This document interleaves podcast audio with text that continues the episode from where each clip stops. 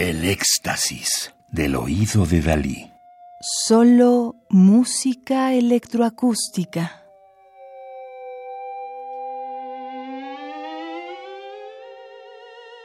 Ruido y música electrónica 8, segunda cronología, 1936-2003, es un CD editado en Bélgica en el año 2004 por el sello Subrosa. Estamos escuchando Free Music número 1 para cuatro theremins de 1936 de Percy Granger.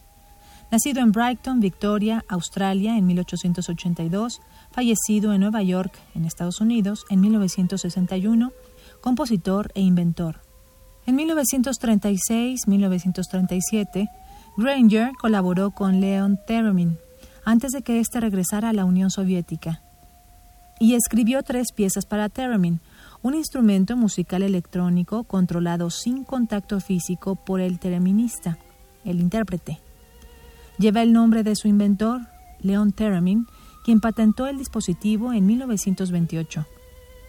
La sección de control del instrumento generalmente consta de dos antenas de metal que detectan la posición relativa de las manos del tereminista y controlan los osciladores de frecuencia con una mano y amplitud es decir, el volumen, con la otra.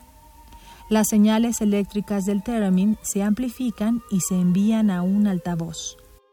Quiero hacer música libre, libre de escalas, libre de ritmo, libre de moral armónica. Percy Granger.